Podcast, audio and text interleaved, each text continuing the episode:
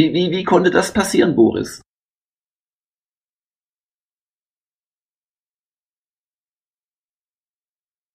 Boris auf der falschen Taste. Oh, ja. Äh. Herzlich willkommen zum Spieleveteranen-Podcast, einem Gemeinschaftsprojekt von Boris Schneider-Jone, Heinrich Lehnhardt, Jörg Langer, Winfried Fauster und Anatol Locker. Hallo und herzlich willkommen zur 51. Ausgabe des Spieleveteranen-Podcasts. Der wird heute sehr viel Spiele und sehr wenig Veteranen oder die Veteranen sind halt da. Aber es gab wieder eine große Spielemesse in Los Angeles, die sogenannte E3, die Electronic Entertainment Expo. Die ist zwar jedes Jahr und dann machen wir auch immer launige Gespräche darum. Aber dieses Jahr war die E3 schon ein bisschen wichtiger und größer und interessanter, weil viele sehr neue Sachen vorgestellt worden dort äh, sind. Und ähm, jetzt ist einmal so die erste Frage. Zwei der Veteranen waren live vor Ort, nämlich, ähm, ich stelle mal kurz vor, Anatol Locker. Hallo. Und Jörg Langer. Hallo. und die dürfen den verbleibenden Veteranen, äh, dem Winnie Forster. Hallo, Servus. Und dem Heinrich Lehnhardt. Alles in der Leitung, grüß Gott. Und, und auch dem moderierenden Boris Schneider-Jone. Hallo. ähm, ja, äh, sag doch mal, wie war's denn dieses Jahr? Also ich fand's sehr spannend. Es äh, traditionell ist fängt die E3 ja immer einen Tag vorher an mit den Pressekonferenzen, so auch diesmal. Zuerst gab's Microsoft, dann gab's Electronic Arts, dann gab's Ubisoft und dann zum Schluss am Abend noch Sony. Und ähm, wer jetzt nicht in der letzten Zeit äh, das Internet gemieden hat, weiß ja auch in etwa, was dort alles passiert ist. Also ich kann es nur aus meiner Warte berichten. Fangen wir mal mit den, den Äußerlichkeiten an. Ähm, die E3 ist generell ja irgendwie eine Messe, wo man erstmal ansteht, um Bänder zu bekommen. Das macht man eigentlich die Hälfte der Zeit. Ähm, dann die andere Hälfte sitzt man in irgendwelchen Pressekonferenzen oder in kleinen Räumen an den Ständen und versucht die Programmierer zu verstehen, die gegen die Lautstärke draußen anbrüllen und ihr Spiel dann vorstellen. Die Pressekonferenzen sind inzwischen aufgemacht eigentlich wie ganz klassische Rockkonzerte mit einer irrwitzigen Lightshow, mit Stars, mit inszenierten Höhepunkten und mit äh, großen langen Setlists. Und jetzt kommen wir eigentlich nochmal zu den Inhalten. Microsoft hat halt Xbox One vorgestellt, Sony PS4 und vor allem die kleinen dreckigen Details, die uns Spieler alle so interessieren. Und da gab's ja, mm, ja, eine ganze Menge Wirbel und Wind dagegen. Ja, ich, weiß, ich, ich, ich weiß ja nicht, Anatol, aber äh, bist du vielleicht an die falschen Schlangen gegangen? Weil also äh, meine E3 war dieses Jahr so, dass also wirklich von der Einreise, was ja gerne auch mal ein bis zwei Stunden dauert in Los Angeles, also am, am Zoll, ähm, über Mietwagen abgreifen, Fahrt ins Hotel, ähm, äh, morgendlichen Kurzanstehen, eigentlich alles wie geschmiert gelaufen ist. Also ich habe noch nie so eine E3 erlebt. Ich führe das auf den mitgeführten Kollegen zurück. Das war einfach das Glücksmaskottchen. Und also kriege ich, ich den? Ich habe, ja, wenn du ihn dir leisten kannst, ähm, Menschenhandel im Spieleveteranen-Podcast. Aber ähm, also äh, ohne Witz, ich habe das also vom Anstehen her und allem eigentlich als so die angenehmste E3 seit ich denken kann eigentlich erlebt. Und ich war jetzt auch schon auf ein paar. Aber so sind eben die individuellen Eindrücke. Ich hätte jetzt rein, gab es auch Spiele? Oh ja, Spiele gab's massig. Aber ich glaube, erstmal sollten wir einfach noch mal kurz über die die Xbox reden. Also auf der Pressekonferenz, ähm, als der Preis vorgestellt wurde, war erstmal plötzlich ganz ruhig im Publikum. Ich habe so eine Ruhe eigentlich noch nie gehört.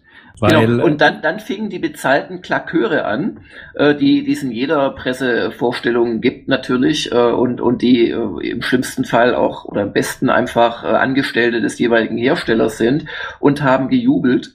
Und ich gebe dir völlig recht. Also das war wirklich so richtig ein Antiklimax sozusagen, ein Anti-Höhepunkt. Ja, das, das Einzige, was du gehört hast, waren die Kiefer, die unten aufgeschlagen haben. Also äh, jetzt muss man ein bisschen relativieren. Ich, ähm, ich, muss eine Frage stellen. Ich habe es nur im Livestream gesehen. Lag die äh, Stille und Verwirrung vielleicht auch daran, äh, dass das schwer verständlich war? Also das war ja fast so, also so fast so äh, holter die Polter genuschelt. Nö, äh, gar nicht. Stand ja auch auf der Leinwand ganz groß. Äh, ja, gut, aber ich, ich, ich fand auch schon die ganze, also jeder Psychologe hätte da seinen Spaß dran gehabt, also schon wieder wieder Preis äh, kommuniziert worden ist, so in Sprache und äh, äh, überhaupt, also es war so, also es fühlte sich für mich an, als würde jemand jetzt da ganz verschämt das schnell rausnuscheln wollen und dann keiner hat's mitgekriegt. Also es war, es war sicherlich nicht so, und jetzt sagen wir euch den Preis, aber der war durchaus verständlich und es wurde auch sofort ein bisschen gejubelt dann nach einem Schreck, nach einer Schrecksekunde. Aber ich glaube, dass die Leute schon mit einem geringeren Preis gerechnet hatten. Ich habe lustigerweise für so ein E3 äh, äh, Überblicksvideo habe ich genau diese Szene, über die wir gerade reden, ähm, also die Ankündigung des Preises bei der Xbox-Pressekonferenz mit der Ankündigung des Preises auf der PS4-Pressekonferenz oder so eine Pressekonferenz zusammengeschnitten. Und Leute, das ist ein Unterschied und zwar in Lautstärke, in Dauer. Aber das war alles nichts im Vergleich zu dem Jubel in der Sony-Pressekonferenz, als gesagt wurde, äh, telefoniert nicht nach Hause. Und das war immer noch nichts gegen den wirklich ohrenbetäubenden Jubel auch der ganzen amerikanischen Kollegen, die da immer relativ aus sich herausgehen, ähm, als dann gesagt wurde, äh, unterstützt Gebrauchtspiele. Also das war wirklich, da konnte man denken, der Messias sei gelandet.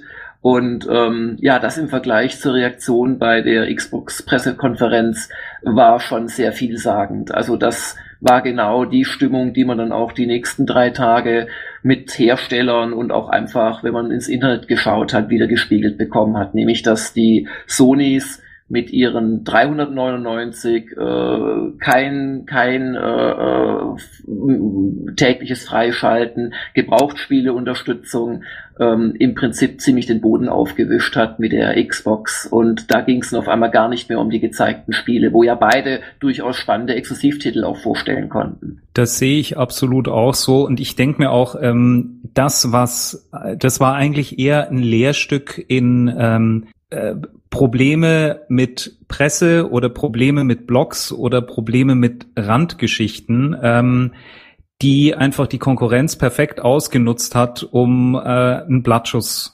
hinzulegen. Weil, also ich habe mir die Xbox angeschaut, ich habe mir die PS4 angeschaut und ich finde sie beide extrem gleichwertig. Gut, Microsoft ist ja heute auch zurückgerudert. Es wird die 24 Stunden nicht geben.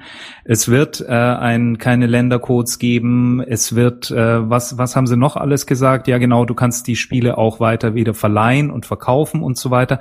Aber mal ganz ehrlich, das sind für uns Spieler natürlich wichtige Sachen. Ich will das gar nicht wegdiskutieren. Auch die Geschichte mit ähm, ähm, mit dem Kinect Prism und ähnlichen Sachen kam natürlich da auch noch mit dazu, da so ein generelles Unbehagen, ja, was telefoniert das jetzt nach Hause und schaut das jetzt auch noch irgendwie in mein Wohnzimmer.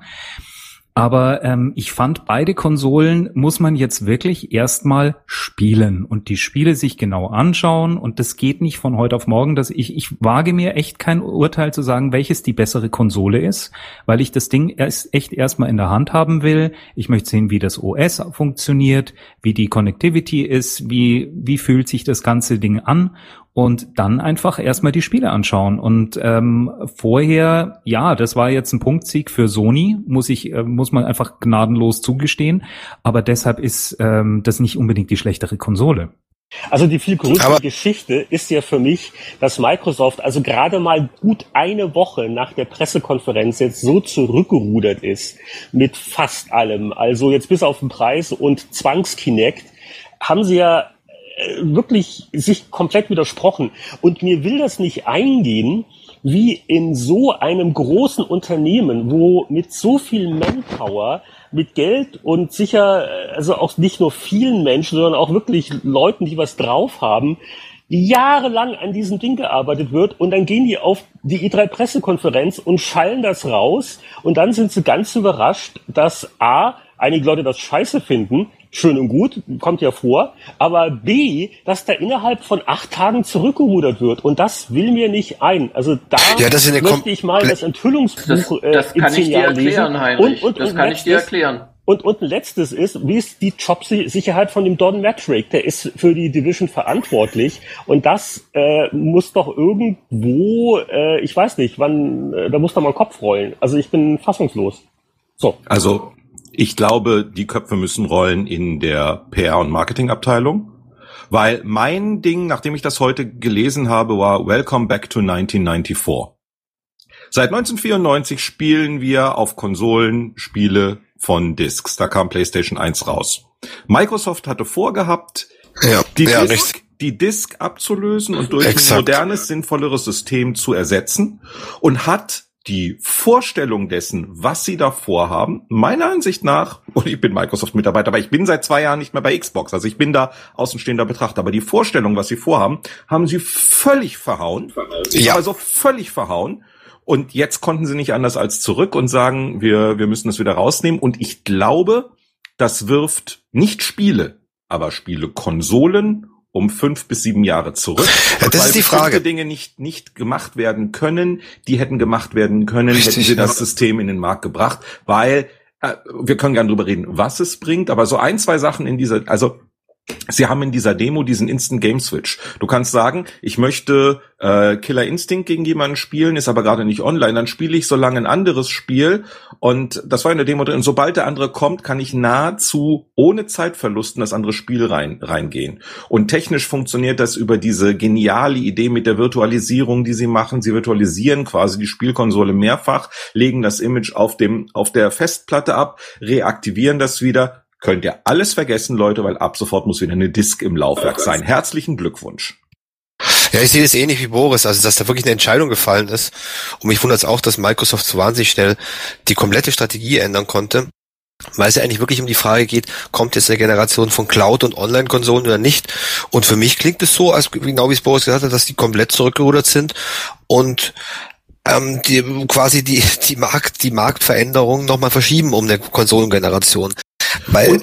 die Technik ist da und genau, aber äh, dadurch, was Microsoft geändert hat, mh, hm, haben sie eigentlich die Möglichkeit es genommen, eine, erstmal eine Konsole einzuführen, die Internet-based ist, quasi Cloud-basiert ist und das alles nützt sich aber jetzt scheinbar entschieden, wenn dieser Wechsel so auch stimmt, wie er kommuniziert wurde, sich scheinbar entschieden, nee, wir machen das doch nicht. Ja, aber warum? Also ein Beispiel, ein Beispiel nur, jetzt in der ganzen Geschichte. Die ganze Zeit wird drüber äh, diskutiert, oder bei PlayStation 4 war das, dann so ein Ding, äh, ihr Game Streaming Service für PlayStation 3 Spiele kommt ja wohl später und so weiter. Und da fasse ich mir den Kopf denke, halt mal, halt mal, dieselben Journalisten, die gerade der Welt erzählen, Microsoft ist die Ausgeburt des Bösen, weil sie ein digitales Distributionssystem, das besser als jedes, das zurzeit auf der Welt da ist. Kindle, Apple äh, äh, ähm, ähm, ähm und so weiter. Alle.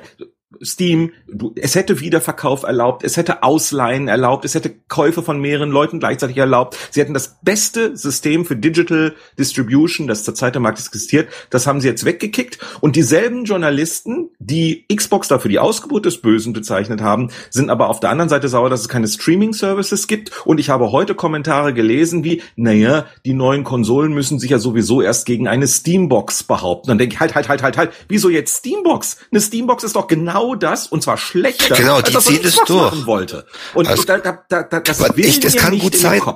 Dass also, eben Sony und Nintendo aufgrund von ihrer Marktsituation gar nicht in der Lage sind, das zu tun, was, was Valve und die Steambox einfach durchziehen können. Das ist eventuell für die Industrie wirklich ein Problem. Aber wenn es sich jetzt so weiterentwickelt, wie es sich abzeichnet, ist es so, dass die Steambox tatsächlich etwas versucht, was die Konsolenhersteller, angefangen von Nintendo, eigentlich seit Jahren, also was sie eigentlich seit Jahren wollen. Ja, aber es gibt doch gar keine Steambox. Es ist doch nur eine äh, Referenz im Prinzip und jeder kann seine Steambox machen. Aber bevor wir jetzt davon galoppieren, ähm, ich möchte doch noch mal kurz, also A, bitte nicht alle Journalisten über einen Kamm scheren. Also es gibt durchaus auch äh, Publikationen, die haben da neutral relativ drüber berichtet. Ich sage ja zum Beispiel auch erstmal, die Reaktion der Leute war ganz eindeutig. Ähm, äh, zu diesem, jetzt, jetzt gehen wir in die Jahre 94 zurück, möchte ich später noch was sagen, aber vielleicht mal zu dem Grund. Ich glaube nicht, dass äh, Microsoft äh, überrascht war über die Reaktion jetzt von Journalisten oder Blogs, weil das gab es schon die ganze Zeit vorher. Und ich stimme dir zu, Boris, sie hätten vielleicht die Vorteile ihrer Ideen etwas mehr in den Vordergrund stellen sollen und, und nicht so viel über die Nachteile reden, weil da gab es ja einige. Zum Beispiel, der Hersteller konnte entscheiden, ob äh, ein Wiederverkauf möglich ist und solche Geschichten. Das war halt alles irgendwie so, ja, man hat sich immer das Schlimmste raussuchen können. Aber zur Frage, warum sitzt so schnell reagiert haben, gibt es aus meiner Sicht nur eine einzige Erklärung, weil das die Blogs und Journalisten oder viele davon das scheiße fanden. Das wusste Microsoft ja schon vorher. Aber wir dürfen nicht vergessen, dass die E3 eine B2B-Messe ist. Das ist die Messe, wofür das Jahresendgeschäft, das wichtigste Quartal, das Weihnachtsgeschäft, die Vorverkäufe gemacht werden. Und ich glaube, dass diese wirklich klare, ihr redet davon Blattschuss, ihr redet davon Punktsieg, aber in den Pressekonferenzen hat einfach die Sony PS4 mit der Xbox One den Boden dreimal aufgewischt. Und das kann man einfach nicht anders sagen. Und ich glaube, dass diese Stimmung durchgeschlagen ist auf die großen Handelsketten, auf die Hersteller und dass Microsoft in Sachen Vorbestellungen, Stückzahlen, über solche Sachen wird da schon geredet, ein ganz schlechtes Feedback bekommen hat. Und dann gab es auch die Meldung der Vorbestellungen. In England äh, habe ich im Kopf, äh, war irgendwie bis zur E3 50-50 zwischen Xbox und PS3, wobei England ein Xbox-starker Markt ist. Und das hat sich alles danach gedreht. Und ich glaube, dass äh, Microsoft einfach die schiere, nackte Angst bekommen hat, dass sie noch vor Verkaufsstart der Konsolen abgeschlagen und am Ende sind, weil anders kann ich mir das nicht erklären. Und ich glaube darüber hinaus, dass auch der Preis noch im Raum steht und dass Microsoft auch am Preis noch was tun wird. Und zwar entweder, indem es eine weitere Variante gibt, eine Einstiegsvariante, wobei ich nicht weiß, wie die aussehen könnte, weil Kinect kann man ja offensichtlich nicht weglassen. Das dürfte durchaus für 100 Euro Endkundenpreis gut sein, ließe man das weg. Oder eben indem sie ein fettes Bundle gleich mal machen, wo ich noch ein Gamepad und ein Spiel dazu bekomme, das zusammengerechnet auch 100, 110 oder 120 Euro wert ist. Und was mich so fertig macht, ist, dass äh, Microsoft diese Entwicklung auch bei den Händlern offensichtlich nicht hat kommen sehen und da derart mit irgendwelchen Tech, äh, Techie-Träumen ins Verderben gerannt ist. Ja klar, der Handel, der traditionelle, hat überhaupt kein Interesse an dem alten Modell gehabt. Also an dem Modell, das Microsoft es eigentlich fahren also an wollte. Dem, an dem alten neuen Modell sozusagen. Genau, richtig, ja. Das ist klar, und das darfst du auch nicht vergessen, die E3 ist natürlich immer noch eine Messe für den, auch für den traditionellen Handel. Ja, das ist ja leider immer noch ein Problem, ne? Die Hardware. Ja. Die, die, die muss genau. ja irgendwo rumstehen. Noch tun nicht alle beim Versandhandel das blind vorbestellen. Aber was Boris vorhin gesagt hat, das war eigentlich recht einleuchtend, aber da stellt sich dann bei mir die Frage, wäre es nicht konsequent gewesen, die Xbox One von vornherein auch ohne optisches Laufwerk äh, anzubieten. Also warum überhaupt noch Blu-ray? Video wird ja auch immer mehr gestreamt. Warum nicht gleich sagen, hier bitte alles digital, dafür eine größere Festplatte und dafür kostet das Ding auch dann weniger. So ein Blu-ray-Laufwerk und, äh, und Lizenzen, das kostet ja auch Geld. Ja, aber es ist relativ einfach. Die, ähm, wenn so ein Spiel da mal 30 Gigabyte groß ist und du hast eben nur eine kleine Internetleitung, war das der Kompromiss. Das heißt, wenig hm. Datenübertragung eben zum Authentifizieren äh, darüber, aber du musst die Daten nicht alle downloaden. Denk jetzt mal an die Telekom. Zwei Spiele gekauft und dein Monatsvolumen ist weg. Ähm, äh, und deswegen halt die Disk, um dir den Download äh, zu ersparen. Aber die Disk ist nichts weiter als ein toter Datenträger. Äh, der, ne, das haben sie halt völlig falsch dargestellt. Also äh, die sind von vornherein also irgendwann glaube ich, kann man mal ein Lehrbuch, im Lehrbuch über schlechte PR wird man diese Geschichte hören, wie sie in den letzten vier Wochen äh, meine lieben Ex-Kollegen und nicht die Deutschen wohl bemerkt. Also mir tun die deutschen Kollegen, die ich kenne hier in der deutschen PR und so weiter, die haben das ja nicht, die müssen ja auch nur diese ausführendes Organ und so weiter bei der ganzen Geschichte. Aber wie die in Amerika das versemmelt haben, bin mal gespannt, ob ich meinen Chef morgen anrufe, was ich hier so alles erzähle im Podcast. Nee, aber das ist wirklich grandios mies gelaufen. Vielleicht noch mal kurz ein Disclaimer. Das ist hier ein Privatgespräch.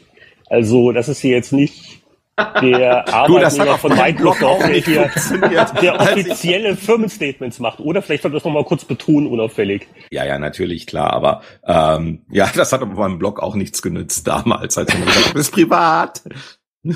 Mal ganz, mal ganz naiv gefragt, ähm, wie hat denn Nintendo eigentlich reagiert auf die beiden Mitbewerber? Die waren doch auf der E3 oder waren die gar nicht da? Drei Nintendo? Wörter. Drei Wörter. Zelda, Mario und äh, Pikmin. das dritte? Pikmin, Mario Kart. Mehr Mario. Pikmin, Pikmin, Pikmin. Ähm, ich war dort. Ha! Ich habe den Stand gefunden. ähm, er war nicht klein, es war eine ganze Menge zu sehen. Zelda, Pikmin, Mario, Donkey Kong. Also ähm, ja, aber das Sie ist doch liefern alles First-Party-Titel. Nintendo. Also Nintendo ist ja. gerade überhaupt kein Thema gewesen auf der Dreh. Lass, lass uns doch mal nein, bei, nein, nein, bei, nein, bei, Moment, bei Moment, Moment, Moment, Moment, viele Leute haben auch eine Wii U gekauft und ich finde es auch nicht uninteressant zu sehen, Millionen zu sagen. auf der Welt, das ist nicht sehr viel. Ja, es ist nicht viel, aber zumindestens es beginnt dort auch ein bisschen Software anzurollen. Was mich eher schockiert hat, ist, dass das natürlich alles nur First-Party-Software ist. Und dass ich kaum irgendetwas gesehen habe, was wirklich für Wii U sonst noch von den anderen umgesetzt wurde. Also, hm, da knirscht's mindestens genauso im Gebälk. Ich möchte noch mal eine Sache, eine ganz andere Sache noch mal ganz kurz ins Gespräch werfen. Jörg, du hattest das nämlich auch noch mal gesagt. Die ähm, neuen Konsolen sind sehr stark eigentlich ja ähm, aufgebaut wie ein PC. Sehe ich das richtig? Es wird auf ihn entwickelt. Ich, große Schweigen finde ich grandios. Ich nehme oh, das jetzt ich war mal auf als der Ja. falschen Taste. Bitte? Äh, war auf der falschen Taste. Nee, Ja. ähm, äh, du hast recht. Also ähnliche Struktur, ähnlicher Prozessor. Das heißt, du kannst äh, Grafikchips funktionieren sehr ähnlich. Das heißt, du kannst äh, ähm, sowohl zwischen PS4 wie zwischen Xbox wie zwischen PC relativ relativ schnell Code hin und her schieben. Das ich, ist natürlich glaube, sie interessant. sind alle DX11 basiert letzten Endes, oder? Was so Grafikeffekte anbelangt. Na, du wirst bei den Konsolen schon, glaube ich, also gerade bei PS4 wirst du natürlich näher am, am wie es heißt, am Metall, also näher am Chip programmieren Am Chip, oder ja, Open, OpenGL benutzen oder sowas. Aber grundsätzlich ähm, äh, du weißt, du hast ungefähr dieselbe RAM-Ausstattung, du hast ungefähr dieselbe Speicherbandbreite, die eine ist schneller oder weniger. Deswegen ist beispielsweise wenn irgendeine Konsole irgendeinen technischen Vorteil hat, ist er lediglich für Exklusivtitel interessant, weil alle anderen Sachen, äh, da werden die äh, Publisher einen Dreck tun und das irgendwie für für da die höhere Speicherbandbreite oder dort die Cloud ähm, äh, äh, ähm, äh, perfektionieren, sondern diese sind heilfroh, dass sie ihre Entwicklungskosten ein bisschen drosseln können, weil zwischen PS4 und Xbox One kein großer Unterschied besteht. Sprich, ähm, auf der, es wird auch auf PC-Basis entwickelt. Jetzt frage ich mal ganz doof, wenn ich jetzt einen PC zu Hause habe, brauche ich dann noch eine neue Konsole?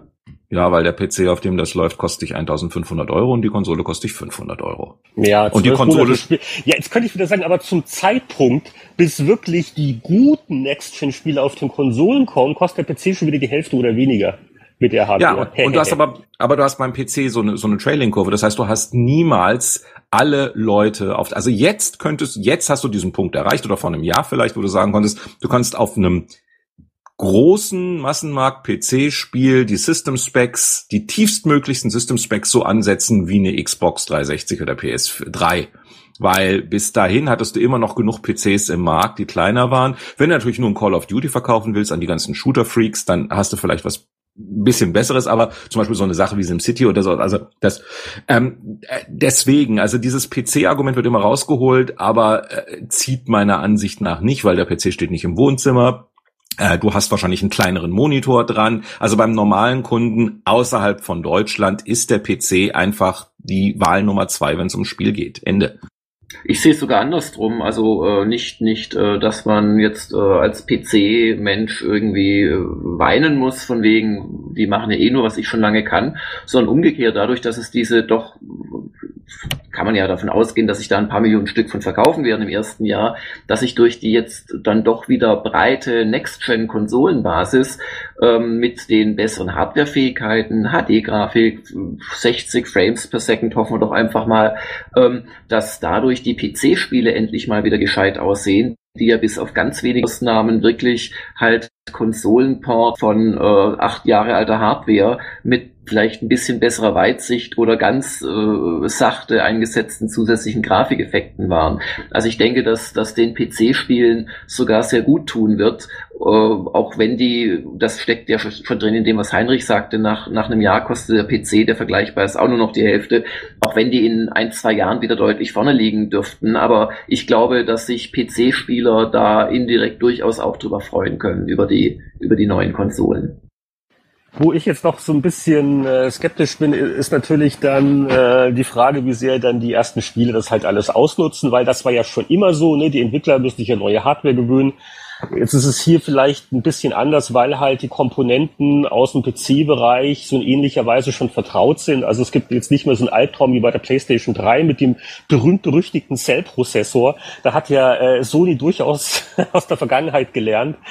Ähm, äh, allerdings ist mir jetzt aufgefallen, wie viele von den Next-Gen-Spielen nicht nur für PC, sondern auch für die Current Gen noch angekündigt sind. ja, Also genau. selbst, ich glaube, jetzt kam sogar neu, selbst das neue Thief ähm, was Square Enix macht. Das war lange Zeit als äh, PS4, Xbox One, PC-Spiel angekündigt. Ich glaube, äh, jetzt gerade kam auch die Meldung, oh übrigens, es gibt auch Xbox und PS3-Version. Also, hm.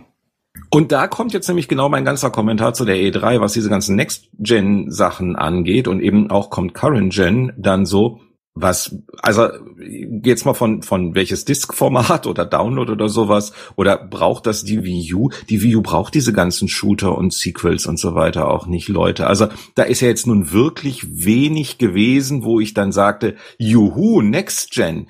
Ähm, da kommt jetzt mal was Neues, Spannendes auf uns zu, weil das sind Spielkonzepte, die wir seit Jahren können.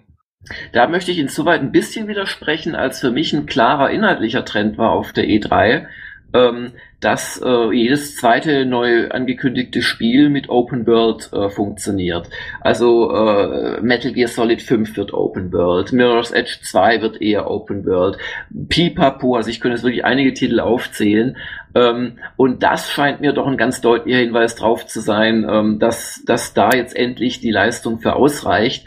Und äh, ich meine, mehr Open-World-Spiele statt einmal im Jahr ein GTA-Klon, das ist ja schon eine Unter ein Unterschied und, und auch eine inhaltliche Veränderung, zumindest auf dem Konsolenbereich. Macht das das irgendwie besser? dass ich da jetzt Open World rumlaufe und äh, äh, genau dieselben Aktionen mache in genau denselben Spielsettings wie vorher, wo es nur ein Korridor war? Äh, für den Spieler unter Umständen, wenn er halt diese Art von Spiel mag und sich frei bewegen. Ich habe aber die etwas zynische Vermutung, dass äh, dieser Open-World-Trend zum einen jetzt technisch machbar ist, aber zum anderen den Herstellern auch erlauben wird, äh, besser und einfacher und sehr viel länger DLCs nachzuschieben, die man dann zusätzlich berechnen kann, weil in einer Open World noch eine Insel hinzupflanzen oder eine neue Stadt oder eine Werbetafel ist natürlich doch einfacher als in einem finiten, äh, levelbasierten Spiel. Aber äh, zu dem ganzen Thema muss man aber doch anmerken, dass es auffällig ist, wie stark die großen also jetzt in dem Fall Sony und Microsoft, weil Nintendo hat ja auch keine E3-Pressekonferenz in dem Sinn, aber wie sehr die Großen um die Gunst der Indies buhlen. Das äh, war ja vor allen Dingen bei Sony auffällig, wo da ja irgendwann mal so ein halbes Dutzend äh, Indie-Entwickler irgendwie gleichzeitig auf der Bühne waren. Und äh, also äh, äh, da ist schon durchaus was am, am Kommen, wobei man auch da natürlich wieder sagen muss, na gut, das sind halt alles Entwickler, die kommen eigentlich aus der PC-Szene und die Spiele gibt's dann in der Regel auch auf dem PC. Ähm, aber ja, das, aber Xbox Live Arcade gibt's jetzt auch schon ewig mit den mit den ganzen Indies. Ähm, ja, aber neu ein großer ist Unterschied nicht? ist aber der und da ist auch gerade wieder viel Negativpresse Richtung Microsoft ist, dass halt Sony erlaubt den Indies zu self-publishen, also ähnlich wie auch auf Steam. Und äh, da korrigiere man mich jetzt, wenn das nicht mehr stimmt. Aber bei Microsoft ist es wohl so, dass wenn du digital publishen willst, dann brauchst du einen Publisher. Entweder du hast halt ein Publishing-Partner, EA oder Activision, wie sie alle heißen, oder halt Microsoft Game Studios ist ein Publisher, aber du kannst nicht self-publishen, wie das jetzt Sony Verstehe. wohl auch anbieten will.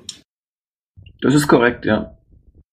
Um, kommt mir so spanisch vor, das ausgerechnet Sony, die jetzt wirklich jahrzehntelang ja. irgendwie alles ähm, restriktiv gehandelt haben, die gehackt worden sind, die wirklich so viel versaubeutelt haben in der ja. Zeit, dass die jetzt ausgerechnet plötzlich alles richtig machen? Es, es, ist, es ist wirklich faszinierend, weil genau weil eine Generation vorher, PS3, hat Sony eigentlich alles falsch gemacht. Du weißt, was ich meine. Also, also Preis und wie, wie, wie das Ding auch aussah. Die haben das Logo geändert. Es war hässlich und diese diese Arroganz, genau was du gesagt hast. Und äh, das ist irgendwie das Faszinierende an der Branche. Ne? Und äh, ich glaube, das das muss man Sony durchaus hoch anrechnen. Also es ist ja doch nicht auch nicht, nicht eine kleine Firma und ne, ähm, wie die wirklich äh, dahingegangen sind und haben da mal Kehr ausgemacht nach dem Motto, okay, was lief beim letzten Mal falsch? Eigentlich so ziemlich alles. Und ähm, dass die auch jemanden wie den, wie den Mark Czerny, es ist ein, äh, ein alter Spieleentwicklungsveteran, Marble Madness, äh, Spielautomat, hat er als Teenager gemacht für Atari Games. Also dass derselbe Mark Czerny, dass der bei der, äh, dass der angeheuert worden ist und dass man auf den wohl auch hört, das war natürlich auch alles sehr clever. Ähm, ist übrigens auch eine Sache, die, ich glaube, warum auch die Microsoft-Pressekonferenz auf der E3 nicht so toll rüberkam. Äh, es klingt jetzt ein bisschen doof, aber da die, die Redner wirkten weniger sympathisch, sage ich jetzt mal so ganz aus dem Bauch raus. Ich weiß, das ist nicht leicht, sich auf so eine Bühne zu stellen und äh, viele wird geprobt und alles ist sehr corporate. Aber bei, bei, Microsoft hast du eher das Gefühl gehabt, dass da halt hier alles die gewieften, glatten Manager, die uns jetzt hier ihre schöne Zukunft äh, verkaufen wollen. Und, Hast du äh, Ubisoft gesehen? Nein. Die Pressekonferenz von Ubisoft war Warum? großartig.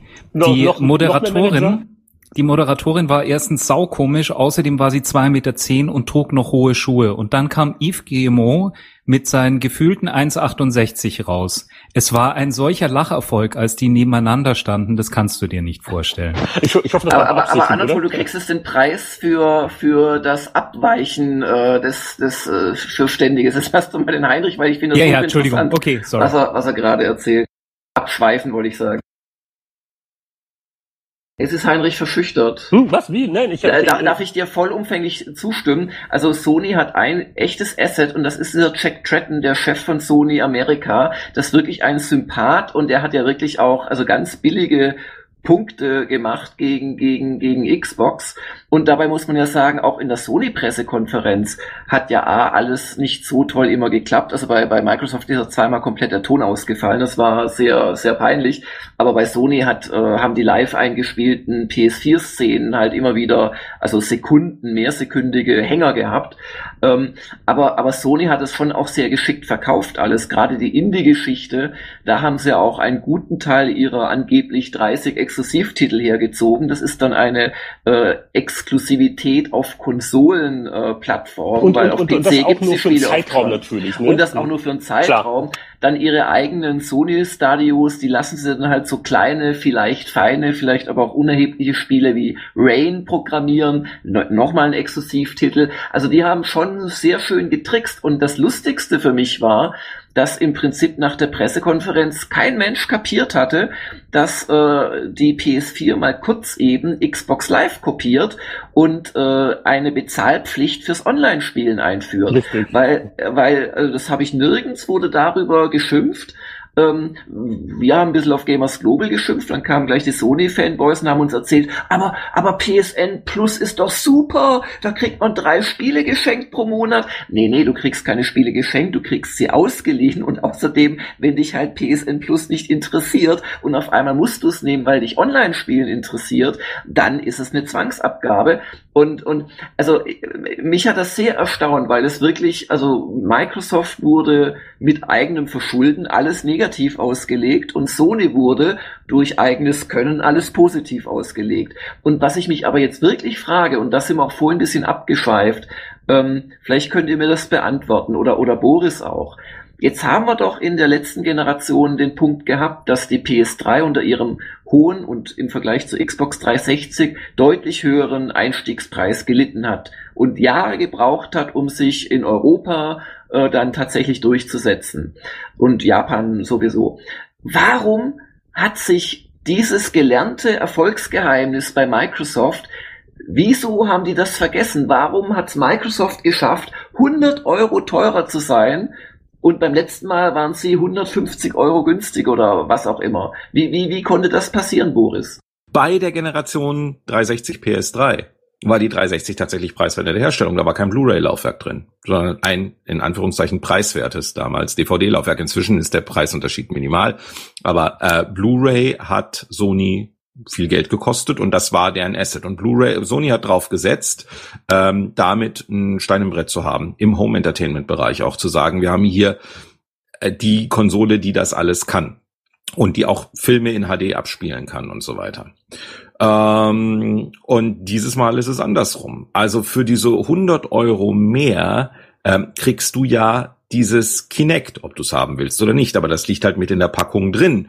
Und wenn du weißt, dass die aktuelle Generation Kinect im Laden rein theoretisch immer noch 150, 130 Euro kostet oder sowas, äh, dann relativiert sich das ja auf einmal. Dann denkst du, eigentlich wäre die Konsole ja vom Preis her identisch mit der PlayStation 4, nur das Kinect liegt halt auch noch drin. Wenn du jetzt natürlich kein Kinect magst, kommt dir das wie ein sehr, sehr schlecht, sehr schlechter Deal vor. Und dann sagst du, ich will ja gar nicht mit Kinect, also nehme ich die preiswertere Konsole. Da ist die Frage, ob sich da die Kollegen noch was einfallen lassen oder ob sie es noch besser ob sie bessere Argumente dafür finden können, warum man dieses Kinect denn tatsächlich braucht. Ähm, ich verstehe wiederum zu sagen, und das ist ja das Argument, das ist ja das klassische Nintendo-Argument, das ist das Wii-Argument ähm, und 3DS, dieses äh, Field of Dreams. If you build it, they will come. Nach dem Motto, wenn wir erstmal sicherstellen, dass wirklich jeder Xbox One-Besitzer Kinect hat, dann passieren auch erst die geilen Dinge auf Kinect, weil vorher überlegt sich jeder Entwickler, baue ich das jetzt ein für 10, 20, 30 Prozent der Leute, die vielleicht eine Kinect zu Hause stehen haben? Nee, mache ich nicht, lohnt sich nicht, kostet Geld, steigert die Verkaufszahlen nicht. In dem Augenblick, wo du weißt, haha, an jeder Xbox One hängt ein Kinect, dann denkst du auch, scheiße, kann ich irgendwas mit Spracheingabe machen? Kann ich irgendwas mit Winken machen? Weil es kommt ja for free. Ich muss ja nichts tun, die Leute haben das sowieso rumstehen und das ist ja, ja, ja, ja. Ja, ich ja, meine. Ich, ich, ich lass dich äh, ausreden. Wie? Es gibt natürlich Spiele auf der Wii, die einen normalen Controller benutzen, aber es gibt halt auch wahnsinnig viele Spiele auf der Wii, die auch teilweise nur teilweise die, die Bewegungssteuerung im Controller benutzen äh, und, und damit zumindest mal pfiffige Sachen machen oder so. Ähm, immer wenn du was eingebaut hast und es war in jeder Konsole drin, dann konntest du damit auch was machen. Erweiterungen funktionieren nicht. Sega 32X und so weiter. Erweiterungen haben immer ein Problem. Kinect hat diesen Kreislauf ein bisschen durchbrechen können, ähm, weil es eine ganz andere Kategorie von Spiel äh, eingeführt hat ähm, und ähm, in den Bereich Familien und Kinder äh, noch mehr reingegangen ist. Ähm, und die Idee zu sagen, ja, wir legen das Kinect dann immer rein und dann haben wir aber für 500 Dollar so ein Paket mit Blu-ray, mit Kinect, mit allem, das ist doch ein super Preis. Ich kenne diese Diskussion. Wir haben eine Kon Xbox 1, wir haben eine Konsole mit ähm, einer Festplatte drin und einem Breitband-Internetanschluss in der Konsole, so eine Ethernet-Buchse drin. Das ist doch 479 Euro wert, Leute. Da kann man natürlich äh, das versuchen schön zu reden und dann merken, es kauft keiner und muss dann nach ein paar Tagen mit dem Preis runter. Ist Microsoft auch schon passiert. Ähm, ich verstehe, was sie wollten äh, und ich sehe, dass das, was sie wollten, brutal an die Wand gefahren wurde und dann hatte Sony leichtes Spiel noch einen nachzulegen. Zum Kinect. Ich habe damit, äh, ich habe so, so eins, zwei Einwürfe. Jetzt abgesehen davon von ganz subjektiven Sachen, äh, nach dem Motto will ich mir halt so ein Ding ins Wohnzimmer stellen. Und es gibt Leute, die sind noch paranoider als ich. Äh, davon mal abgesehen. Äh, das eine Problem mit Connect ist, dass äh, Connect der ersten Generation hat wirklich keine vertrauensbildende Software hervorgebracht. Also jetzt gesehen aus dem Blickwinkel des nicht mehr ganz jungen halbwegs Core-Gamers, der ich vielleicht noch bin. Äh, also also mit, mit, mit Dance Central kannst du mich nicht locken, da tue ich mir höchstens die, die Hüfte ausrenken. Und äh, was gab's da für, äh, für verzweifelte Versuche, von Third Parties das zu nutzen, dass ich in Disney. Skyrim die ich kann Connect. in Skyrim den Drachenschrei brüllen. Ja, super. Also, sorry, in meinem Alter, äh, da habe ich echt äh, nicht das große Verlangen dafür. Äh, das zweite Problem, äh, das ich mit Kinect sehe, ist, wir haben ja vorhin auch schon in der Runde gesagt, na ja, also die Third Parties, die werden sich jetzt mit Optimierung zurückhalten. Also die äh, großen Third-Party-Spiele werden auf dem System alle etwa gleich aussehen. Da kann ich jetzt auch wieder sagen, also wenn ich das Kinect nur bei den Microsoft One-Leuten habe, aber ich habe es nicht bei PC, ich habe es nicht bei PS3, falls ich eine Video-Version machen würde, was wahrscheinlich nicht der Fall ist, die haben es auch nicht lohnt sich das wirklich? Da haben wir genau das Problem wieder. Deswegen, ich bin also echt skeptisch. Es kann interessant werden mit First-Party-Spielen, aber äh, im, im, im Third-Party-Bereich würde ich bei nicht zu viel davon erwarten. Ja, ist ein gutes Argument. Also ich denke, Kinect äh, in der Xbox äh, One wird auch einfach auf der normalen Bedienungsebene funktionieren, durch diese Sprachsteuerung, schnelles Wechseln, was da demonstriert wurde. Aber bei den Spielen selbst ist es eigentlich genau Boris Argument, dass die Third-Party-Entwickler einen Teufel tun werden und jetzt wahnsinnig viele Ressourcen in Sachen stecken, die äh, einfach ja zusätzlichen Aufwand machen. Wobei ich denke mal, dass Microsoft da auch gute, wie auch immer, Schnittstellen mitliefern wird, wo man relativ einfach, weiß ich nicht, Blicke, Gesten auch auf, auf Bedienungen mappen kann. Aber, aber trotzdem, das ist ein gutes Argument, dass letzten Endes, äh, weil ja Move äh, hat ja auch eine Kamera mit Mikrofon drin, ähm, auf PS3 ja auch nie der, der Renner wurde, den sich Sony ver erhofft hat.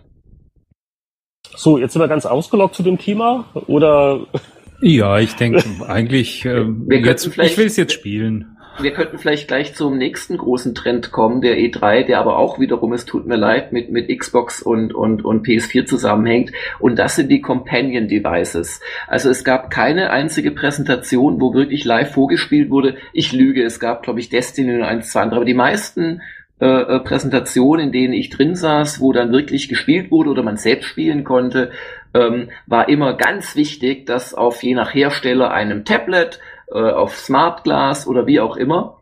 Ähm, Smart Glass ist ja nichts anderes als eine Programmumgebung für praktisch beliebige Tablets, aber Sony will es mit seiner PS Vita machen, ähm, dass man da zusätzliche Inhalte hatte. Und das normale Szenario war, äh, dass man zum Beispiel in einem äh, Multiplayer-Shooter ist und ob der Battlefield 4 heißt oder The Division. Ähm, einer der Spieler konnte sich per Tablet in das Spiel einklinken und als Drohne oder als Commander Befehle geben, Raketen abschießen und ähnliches. Oder bei äh, Rise, einem Exklusivtitel für Xbox One, wird auf dem Tablet, das man offensichtlich heutzutage beim Spielen zwanghaft auch nur auf dem Schoß liegen hat, ähm, wird dann äh, automatisch eine Timeline geupdatet, was immer mir das bringen soll. Ich habe es nicht ganz kapiert. Oder ähm, bei äh, Project äh, Spark, auch wiederum Xbox One exklusiv, soll man damit ähm, dann Levels bauen und Kinect hört dann auch noch die Sprachausgabe Day oder Night und schaltet das dann um. Also diese Companion Devices waren das ganz, ganz große Thema. Und da hätte ich an dich, Anatol, eine Frage. Ähm, ist das nicht ein völlig blödsinniger Hype? Oder, und natürlich an alle auch die Frage, oder, oder kapiere ich da einfach was nicht? Weil mich lässt das komplett kalt. Also ich sehe es genau wie du. Das ist die Mr. Tingle-Variante ähm, der Spiele.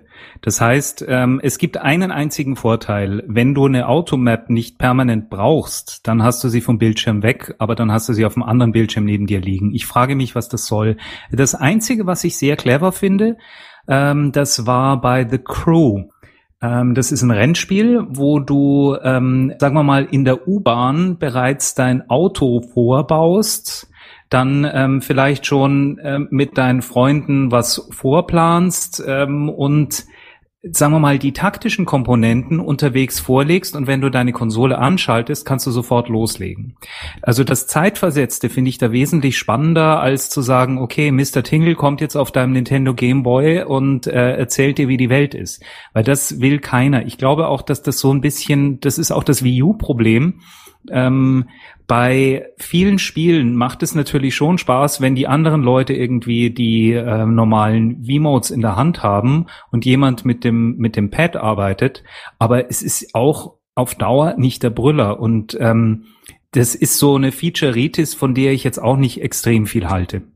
Es ist, äh, es ist folgendes Problem damit. Ähm, du musst schon ein extremer Fan von einem Spiel sein, dass du das überhaupt, dass du den ganzen Aufwand antun willst, wenn ich mir das jetzt anhöre. Oh, ich kann es kaum abwarten, nach Hause zu kommen und das Spiel zu spielen. Deswegen möchte ich unterwegs in der U-Bahn schon irgendwas vorbereiten. Oh, du, stell dir das, das mal auf, stell dir das mal auf eine Messe vor. Ähm, ich kenne genügend Leute, die wirklich ähm, liebend gerne irgendwie auf ihrem Handy vor fünf Jahren gegrindet hätten, um sich äh, nervige Sachen irgendwie äh, aus dem Weg zu haben und um abends dann eigentlich das richtige Spiel zu genießen. Ähm, kann man natürlich ja, aber, darüber aber, streiten, was bringt das spielerisch, aber zumindestens finde ich es mal ein Ansatz. Ich weiß nicht, ja, ob das gut laufen wird. Glaube ich äh, nicht mein, mein, mein, mein Punkt ist nur der, ähm, das ist vielleicht ein schöner Zusatzservice, wenn dein Spiel schon ein Riesenhit ist, aber ich glaube nicht, dass, dass es dem Spiel hilft, ein Hit zu werden. Nö, außerdem haben viel zu wenig Leute auch schon ein Tablet. Also ähm, es ist ähnlich wie Kinect. Du, du, also Kinect heute, du kannst es, aber du musst es ja nicht. Es hat auch noch keiner was wirklich Witziges damit gemacht. Also das fängt ja gerade erst an. Alle Leute werden Tablets haben und dann schauen wir mal, was in ein, zwei Jahren für Zusatz, für Companion-Elemente äh, eingebaut werden, wenn was Witziges kommt. Das geschieht bestimmt irgendwann mal. Ja, also ich, ich, ich, sag, ich sag jetzt momentan einfach Hype. Also ich bin da auch relativ skeptisch. Und wenn, wenn jemand eine gute Idee hat, dann ist es eher ein First-Party-Team bei Nintendo, weil wie gesagt, die haben eine ganze Konsole, also die müssen es machen aufgebaut. Ja. Nee, sehe ich ähnlich. Also Anatols Szenario mit der Automap in groß, das ist echt das Sinnvollste, was ich mir vorstellen kann. Dann kann ich mich auf mein Sofa mümmeln, kann mir mit einem mit einem äh, so einem äh, ja iPad-Ständer kann ich mir mein iPad da quer hinstellen und habe einen sinnvollen zusätzlichen Bildschirm. Aber alles andere, stellt's euch doch mal vor. Ich ich muss das Gamepad hinlegen, umgreifen, dann dort was machen. Wer will denn das tun? Also das, was du schilderst, gibt's ja so Monster Hunter Wii U. Das Problem, also da funktioniert das natürlich auch mit dem auf, schön aufgestellten Wii U Controller. Problem ist, dass du plötzlich drei Stromquellen hast und das finde ich wiederum äh, mhm. nervig. Es sind drei Stromquellen.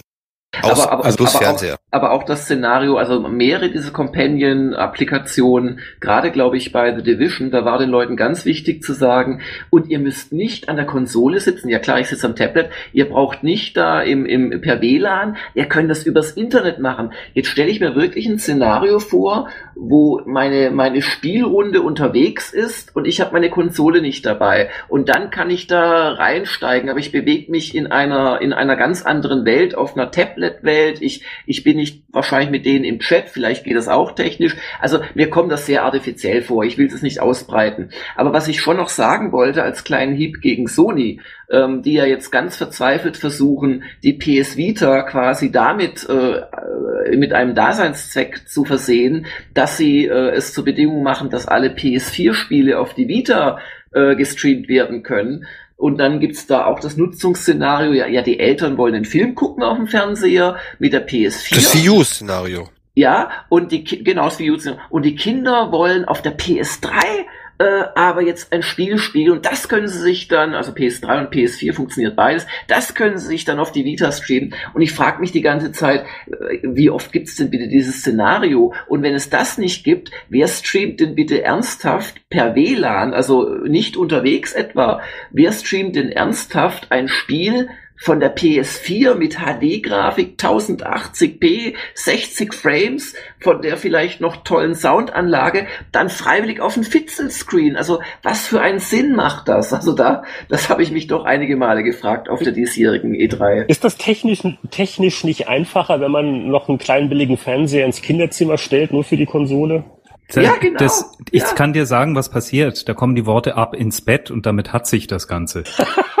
ähm, Jörg, eine Wenn bei, bei Lockers wird durchgegriffen, ich sehe das schon. Eine Wenn ich eins sagen darf, ähm, also ich, ich, ich kann mir Szenarien vorstellen für Smart Lassen, wie sie alle heißen, die ganz spannend sind, ähm, für, ich nenne das den Beifahrermodus. Äh, am einfachsten kannst du mit dem Rallye-Spiel erklären. Wenn du Rallye kennst, weißt du, da fährt einer und du hast einen Beifahrer, der hat die Karte und der sagt dir vorne, da kommt gleich eine Kuhle und da ist eine scharfe Kurve und der muss den Fahrer aktiv unterstützen, weil das nicht wie bei Formel 1 eine auswendig gelernte Strecke ist, sondern weil du wirklich Streckenkenntnis muss der Beifahrer mitbringen. Und solche Szenarien kann ich mir gut vorstellen, dass du sagst, wenn zwei oder drei Leute spielen und jemand sitzt und guckt dir sonst nur über die Schulter, den kannst du irgendwie aktiv einbinden, dem kannst du was in die Hand geben, dass der äh, ein bisschen mehr sich am Spiel äh, teilgenommen fühlt. Ist das jetzt ein großer Verkaufsschlager? Nein, aber das wäre so ein Szenario, wo ich sage, da machen diese ganzen äh, Second-Screen-Geschichten dann, dann tatsächlich Sinn.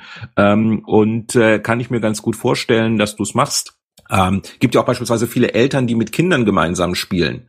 Ähm, und, und da kann, eine, eine kann ich mir vorstellen. Enterprise ja, Brücke simulieren. Ja, aber ich kann mir vorstellen, halt die, die Kinder sind am Controller und machen das und du hast gleichzeitig als vielleicht nicht so videospielaffiner Vater, der aber trotzdem gut dastehen will, halt äh, Hilfen, Tipps, Tricks, Landkarten auf diesem mhm. Pad, kannst also deinen Kindern helfen, äh, während sie ein Spiel spielen. Also äh, interessante Sachen schon, aber für einen Singleplayer alleine äh, ist dasselbe wie bei vielen Nintendo DS-Spielen. Wieso willst du mit den Augen zwischen den beiden Bildschirmen hin und her schalten, wenn du es genauso gut mit einer Umschalttaste machen könntest? Weil du kannst eh mhm. nur mal eins ansehen.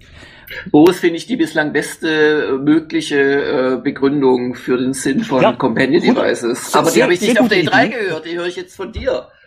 Ja, äh, vor allen Dingen Boris, auch, du musst zurück Beispiel. in die Branche. Hm? Nein, nein, nein, ich habe auch ein, auch ein Beispiel dafür. Äh, meine Freundin. Es gibt gewisse Spiele wie Bioshock Infinite, The Last of Us, die sie sehr interessant findet, so vom Storytelling her und so Welt erforschen, ne, was die Mädels also gern machen.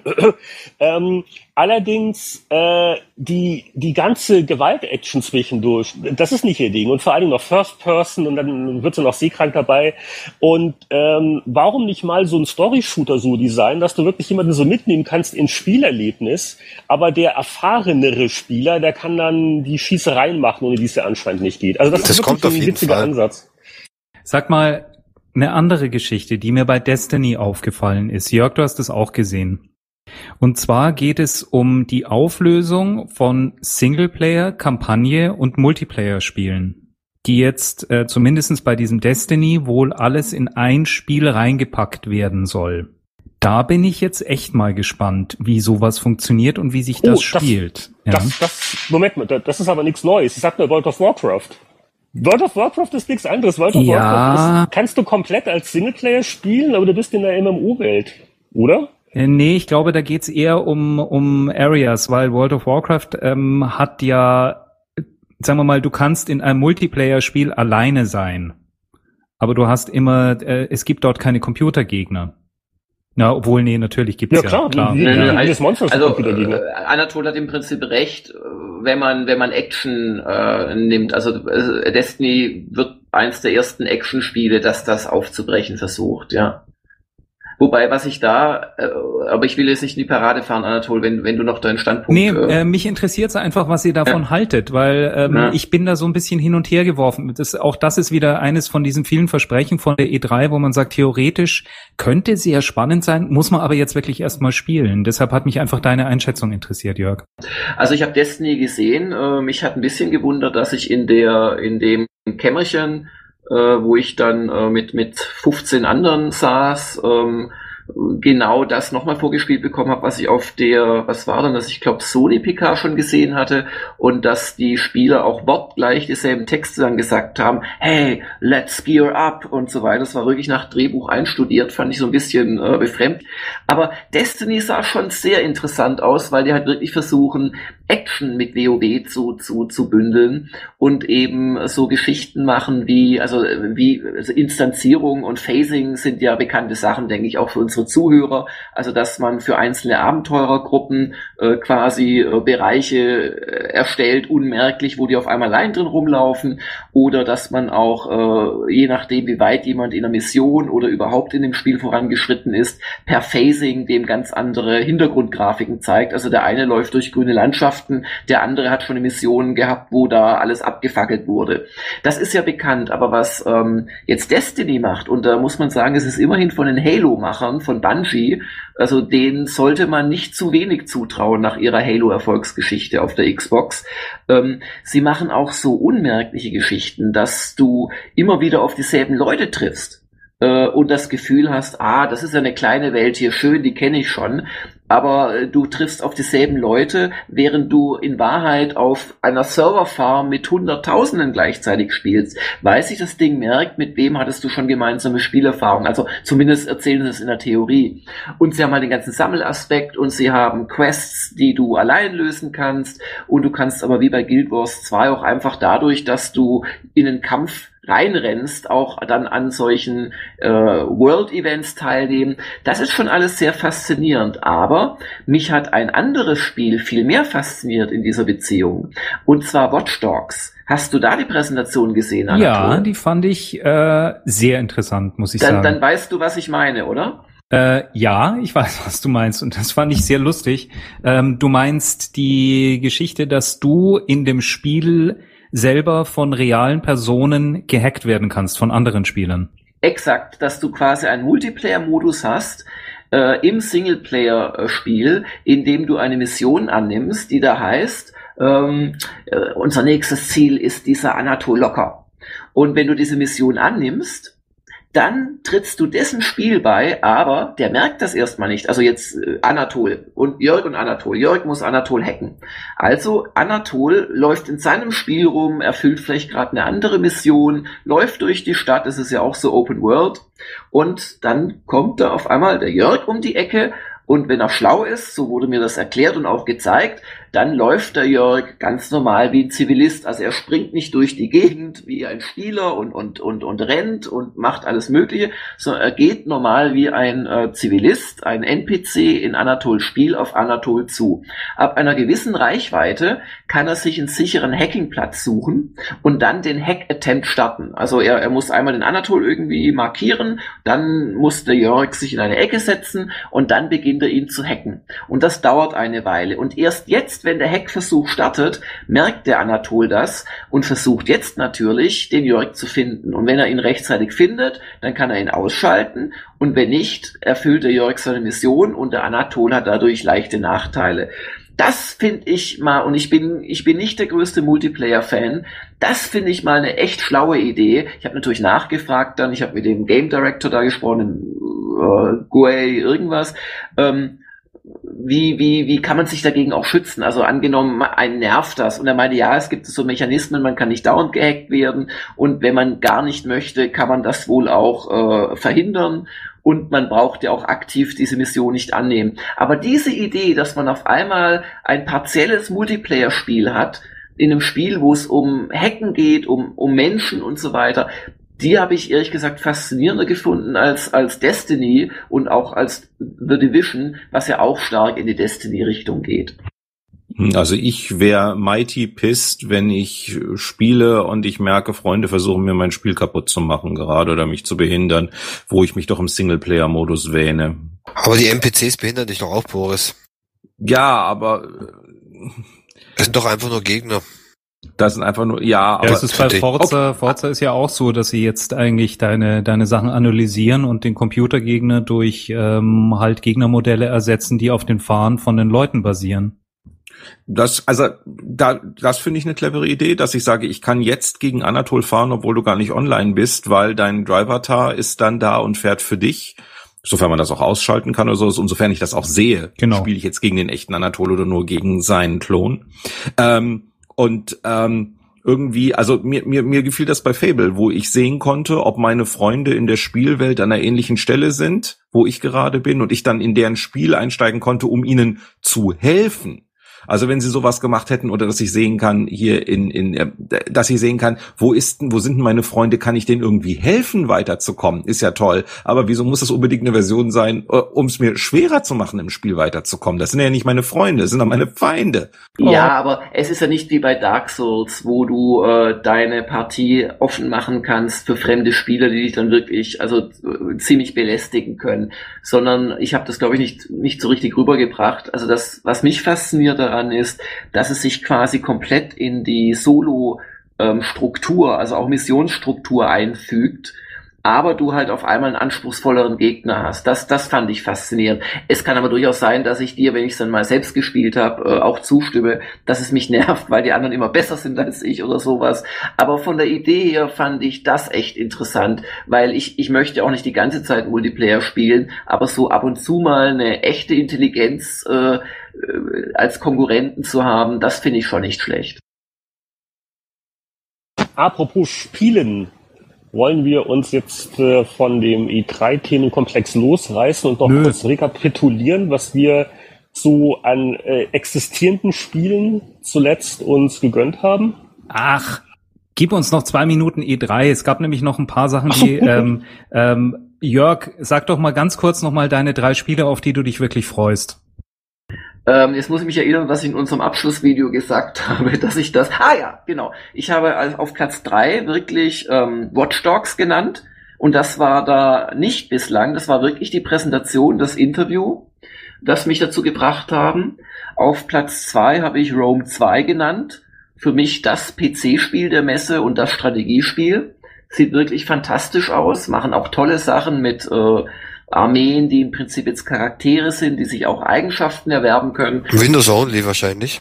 Windows Only, klar. Und ähm, ich, na, wobei sie haben es nicht ausgeschlossen, aber ich kann mir das nicht auf einer Konsole vorstellen, auch vom Interesse der ja, Leute. Ja, sehr her. schade, dass die Teile von, ja. dem, von den Engländern nicht kommen. Ja.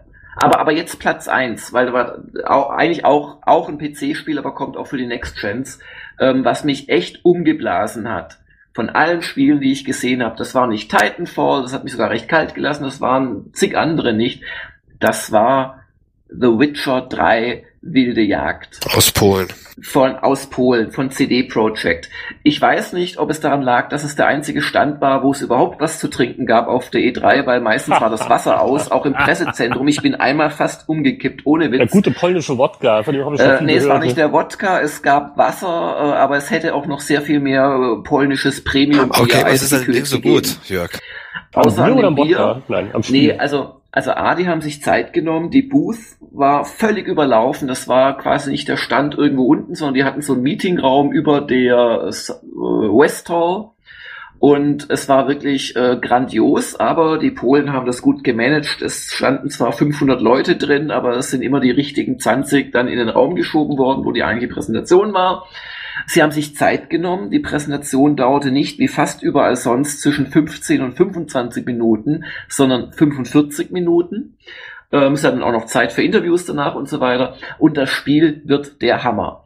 Äh, jetzt ist ja Quantität allein nichts wert. Aber wenn dir jemand sagt, dass das Spiel Witcher 3 34 mal so groß ist wie Witcher 2, dann hat das schon was zu sagen. Und wenn du eine riesige Welt siehst, die nach meinem Dafürhalten so ungefähr Skyrim ist, und ihr wird gesagt, das ist nur ein Teil davon, ähm, durchaus beeindruckend. Also riesige Open World als, ein, als erstes.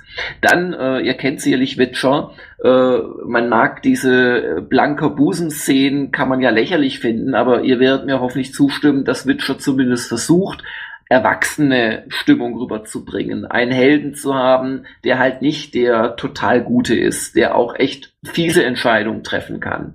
Das ist da drin. Dann sieht die Grafik wirklich zum absolut Kinnladen runterklappen aus. Also die haben uns da äh, so eine so eine war bestimmt kein Zufall an Skyrim erinnernde Wikingerwelt gezeigt mit Fjorden, mit Drachenschiffen, die da fuhren, also äh, Wikingerschiffe.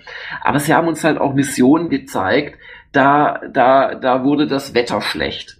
Und da ist halt nicht nur dann irgendwie der Regen eingeschaltet worden, wie es die Spiele mittlerweile kennen und ein äh, Sturmsoundeffekt, sondern da wurde wirklich die Spielwelt, alle Bäume, alle Büsche, alles, was man an Natur sehen konnte, wurde wirklich durchgeschüttelt. Also das war Speed Tree was so eine Middleware ist, um Bäume darzustellen auf Speed. Das habe ich echt noch nicht gesehen in einem Spiel. Dann hat's Wellen geschlagen durch den Sturm im Fjord, was dann auch spielerische Auswirkungen haben soll. Pipapo, also die Weltsimulation, scheint mir ganz großartig zu sein. Dann haben sie sich auch was überlegt, weil was ist das größte Problem von Open-World-Spielen wie Skyrim? Du kriegst die Dinger nicht gefüllt. Du kriegst sie nicht meaningful gefüllt wenn du nicht wie, wie Bethesda bei Skyrim halt irgendwann den Missionsgenerator auspackst und dann doch jeder Dungeon nach drei Kurven wieder aussieht wie der vorherige. Und sie haben sich das aber überlegt, sie werden die Welt eben nicht komplett zukleistern, sondern sie werden dir Punkte geben, zwischen denen zu wandern es einfach Sinn macht durch Haupt- und Nebenquests und dort werden sie quasi äh, äh, ja so so so Hubs machen, wo sich eben Sachen ballen, aber du kannst eben auch einfach in die Pampa laufen und da hast dann halt so Sammelgeschichten, die du da machen kannst. Also das das Wir merken Hammer, schon, du, wirst, Spiel. du bist begeistert. Ja, also ich war wirklich von keinem anderen Spiel so begeistert, weil, weil Grafik, äh, Fakten, also so Quantität, Qualität, was man schon so sehen konnte von der Mission und auch was sie sich so überlegt haben, einfach zusammenzukommen scheint. Sie haben angeblich über 50 Stunden additional manually designed Content vor. Sie machen Zwischenszenen das ist ein Detail, das muss ich noch erzählen, bevor er mir das Mikrofon entzieht. Ähm, piep, piep, sie machen, piep. sie, du hast ja Entscheidungen im Spiel. Also du kannst ein Dorf niederbrennen oder es retten. Du kannst der einen Fraktion der Stadt helfen oder der anderen. Diese Entscheidung triffst du, die Mission ist gelöst auf deine Weise, du spielst weiter. Und erst einige Stunden später, wenn du garantiert keinen Safe-Stand mehr laden möchtest, um die Entscheidung rückgängig zu machen, weil du zu viel Zeit schon investiert hast, erst dann spielen sie dir eine Zwischensequenz ab, die dir quasi sagt, was durch deine Entscheidung weiter passiert ist. Ist das genial oder ist es nicht genial? Also ich hoffe nur, Sie haben auch äh, diesmal vielleicht dran gedacht, einen Tester oder einen Junior-Spieldesigner anzuheuern, der dafür sorgt, dass der Einstieg in das Spiel nicht so völlig idiotisch, mischugge und abturnend ist wie bei The Witcher 2. Denkst Aber unsere, ja, also prinzipiell. Du, du denkst an unsere Stunde der Kritiker noch, oder? Ja, also das, das ist wirklich sowas von verschenkt, was da für ein Aufwand drin steckt und auch durchaus Qualitäten und, äh, und durch einen dermaßen beschucken Einstieg, ich, ich sag dir, die hätten von den Dingen das Doppelte verkaufen können. Wenn, wenn, wenn, sie, wenn da einer mich mal gefragt hätte um meine Expertenmeinung, hahaha, nee, ernsthaft. Ähm, aber nein, aber prinzipiell, ja, ja, ja, und, und, und ein Skyrim-Killer, warum nicht? Also das äh, Team hat sicher das Talent und äh, ich habe jetzt auch in, in Interviews gelesen, also ich glaube, die sind sich der Tat Tatsache bewusst, dass The Witcher 2 ein bisschen unglücklich am Anfang war. Also äh, aus Fehlern lernt man, ne? Sony, PlayStation 3. Ähm, ja, klingt, klingt verheißungsvoll. Also das ist meine Antwort, aber dann die Frage sofort äh, zurück an dich. Was sind deine drei äh, Speichelfluss anregenden Spiele? Ähm, als erstes fand ich das Beyond Two Souls. Das sah einfach wirklich wahnsinnig gut aus. Bin ich sehr gespannt darauf. Das zweite bei mir ist Wolfenstein. Das fand ich irgendwie wahnsinnig lustig.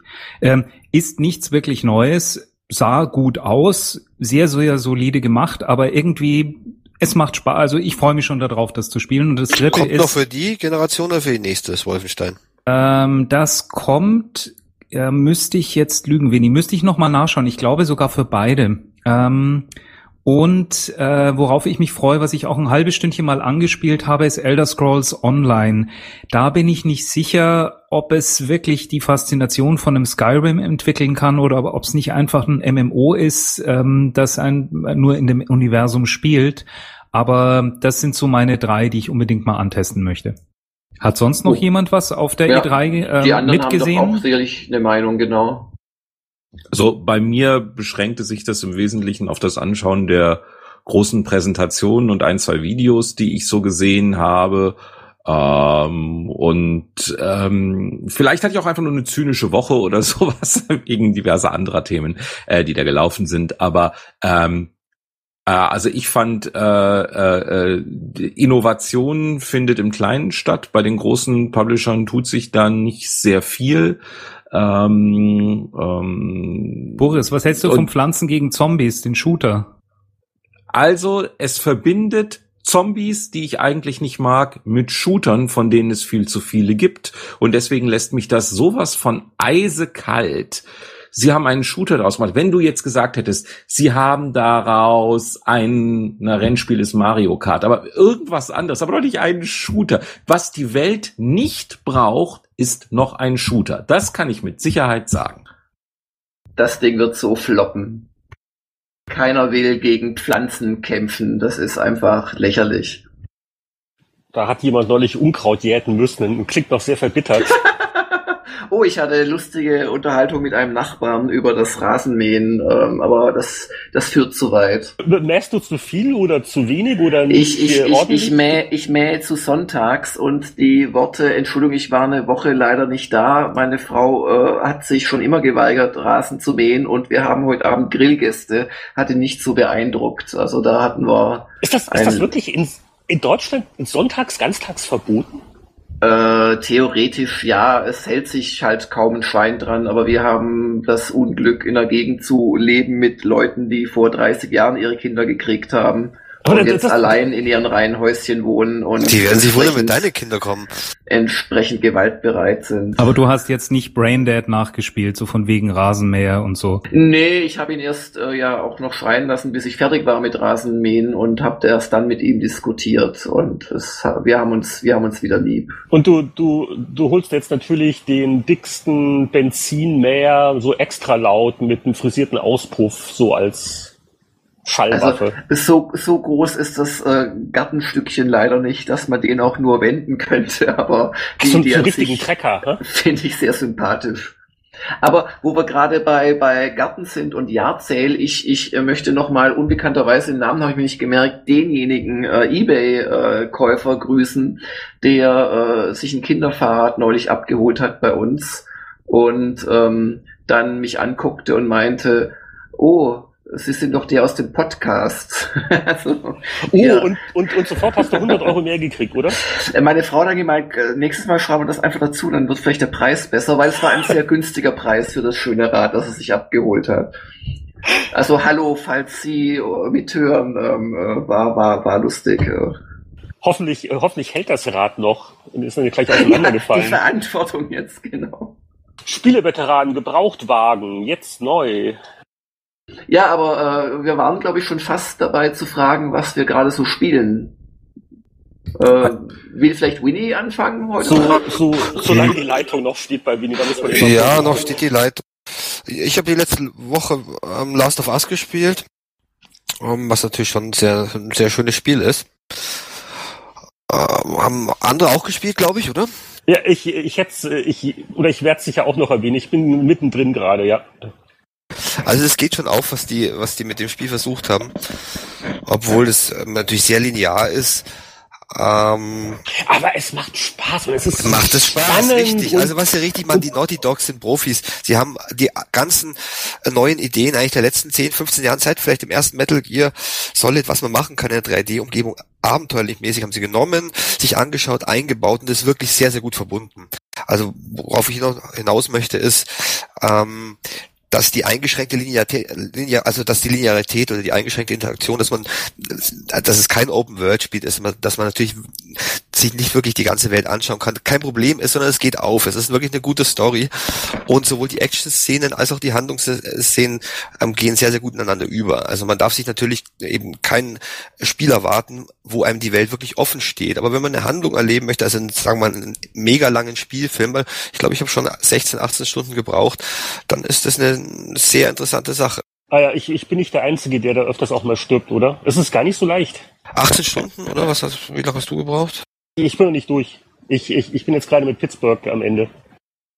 Ah, wir können also über eine problematische Sache gar nicht diskutieren am Ende.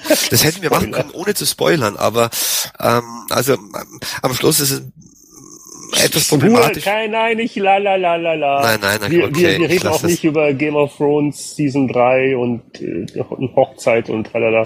Keine Spoiler. Ned Stark ist übrigens tot. Außer of Us. Dass es super luxuriös gemacht ist. Also Hammer-Grafik, ähm, sehr gutes Synchro. Dafür, dass es gerenderte Schauspieler sind, kommen sie wirklich gut rüber. Das muss man eigentlich nicht dazu sagen, sondern ich finde es wirklich interessant, wie sie es schaffen, ein Spiel zu schaffen, das ähm, ähm, jeder spielen kann. Also das könnte auch meine kleine Tochter spielen, wenn es nicht stellenweise ein bisschen brutal wäre. Also man kommt super easy rein, hat aber trotzdem einen, ähm, macht eine ganze Menge verschiedene, verschiedene Sachen. Die sind dann eben im Vergleich zu anderen Spielen, zu Rollenspielen doch vorgegeben, wann man was machen muss.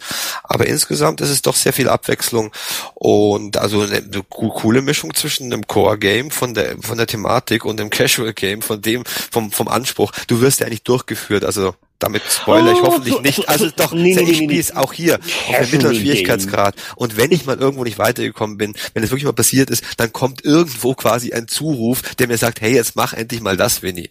Also ja, kommt, aber ich, aber ich finde gerade, dass äh, die, die Kämpfe ja, ähm, äh, gut, das ist schon nicht schlecht. Das, das hat schon viel Dynamik. Es ist äh, äh, gerade die Kämpfe sind jetzt nicht so vorherberechenbar, weil so wie die Levels auch designt sind und die Gegner sich dann auch gern ausbreiten und dann auch mal durch andere Räume kommen. Also ich meine, da das kämpft sich nicht ganz so gut wie in einem echten ja. Ego-Shooter. Also weil man halt doch merkt, dass, dass das Spiel, äh, dass es doch eher ein bisschen Adventure ist. Aber du hast vollkommen recht. Die Gefechte sind ähm, sehr sehr vielfältig und es gibt welche auf kleinen Arealen, es gibt welche, wo du ja dich mit Gegnern mit mehreren Gegner auf einem Riesenareal jagen kannst. Also das stimme ich dazu. Ja, aber, aber vor allem, sie sind wirken unglaublich intensiv, finde ich. Also Ach, das ist doch gerade, das hat, ja. Gerade weil es kein Shooter ist. Also ja, jeder, jeder, jeder Schuss muss jeder Schuss muss sitzen und, und das Nachladen das dauert stimmt, und ja. du wirst von Treffern zurückgeworfen und dann bist du garantiert nicht mehr genau auf seinem Kopf, auf, auf des Gegners Kopfes.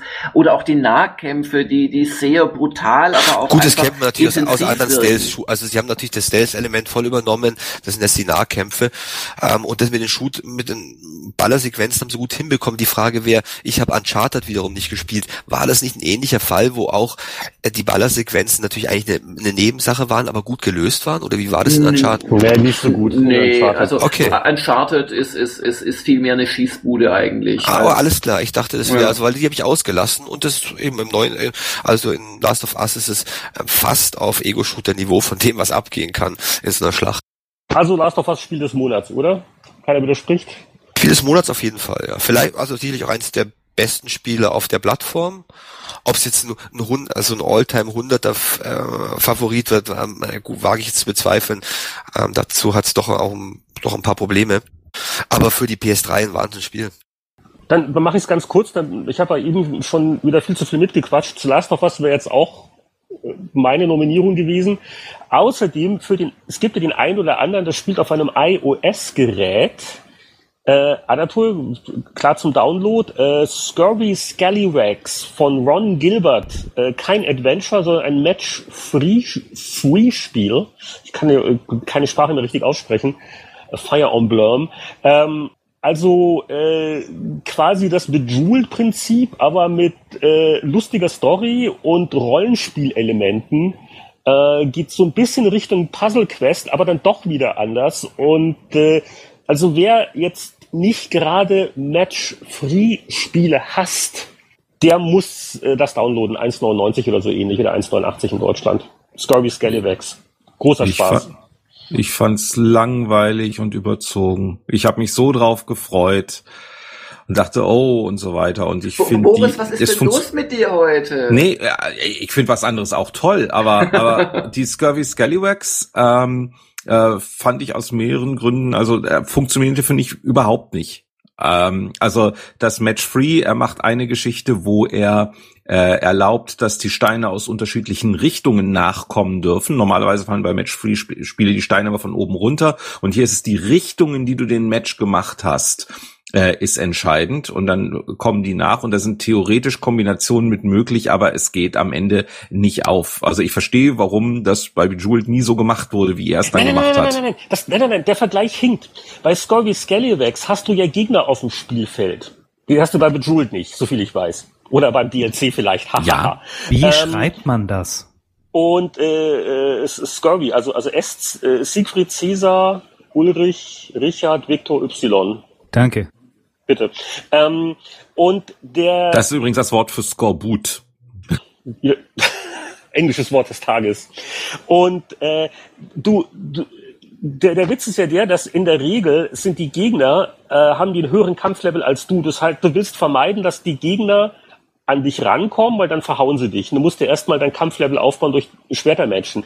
Ich und bin bis zur dritten Insel, ich weiß schon, ja, ja. Ja, ja, genau. Aber deswegen fand ich das witzig, dass du die Option hast, oh, und wenn ich meinen nächsten Zug äh, clever mache oder ist natürlich auch Glückssache, wie die Steine halt da liegen, dann kann ich wieder mehr Abstand zwischen meine Figur und den Gegner bringen. Das fand ich jetzt schon so eine witzige Note und so manchmal hast du Situationen, wo es genau, ah Mist, und jetzt muss ich da, ah, aber wenn ich das mache und dann geht der Gegner zwei rauf, aber ich nicht und ich habe wieder ein bisschen Abstand gewonnen. Sehr befriedigend.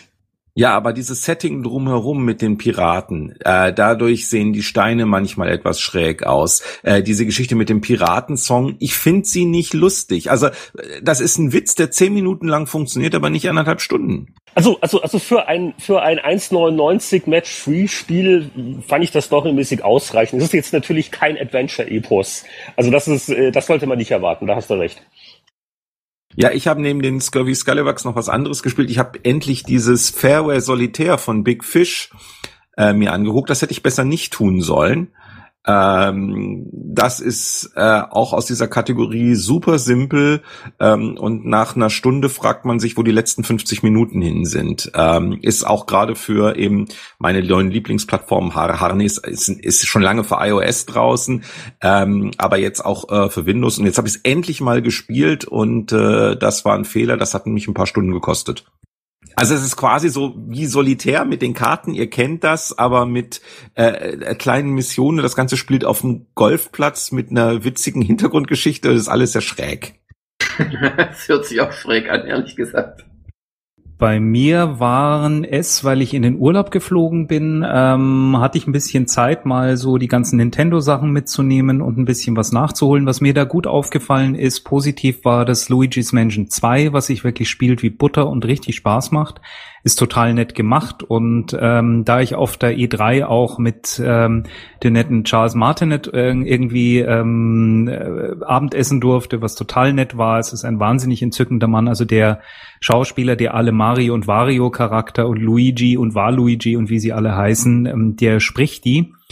Und also das war ein echtes Highlight. Dann ähm, ist heute, entschuldige Jörg, ich weiß, damit spoilere ich dich, aber XCOM ist heute noch fürs äh, iPad rausgekommen, also das Enemy Unknown, und das ähm, wird mich in der nächsten Zeit beschäftigen. Außerdem ein bisschen was Retro-mäßiges. Ein Flugflieger-Taktikspiel von Sid Meier namens Ace Patrol, das mir sehr gut gefallen hat. Ähm, das so ein bisschen ähm, sich anfühlt wie frühe Pirate-Spiele. Bitte nicht keine großen Wahnsinnswunder erwarten, aber es spielt sich irgendwie ganz flott. Für zwei, drei Stunden ist es eine wunderbare Geschichte. Und dann noch ein FTL-Klon namens Star Command, ähm, der auch richtig viel Spaß macht. Das waren so meine Spiele in der letzten Zeit. Ja, ich glaube, dann fehle ich noch, oder? Yes.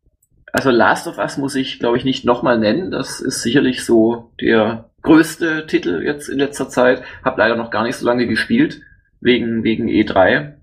Ähm, was ich aber vor der E3 so lange gespielt habe und was auch einen langen Namen hat, äh, ich muss Luft holen, das war Leisure Suit Larry in the Land of the Launch Ja, wenn du mir jetzt rein, wenn du mir jetzt rein dann, dann muss ich ja nochmal Luft holen. Das mache ich jetzt also nochmal.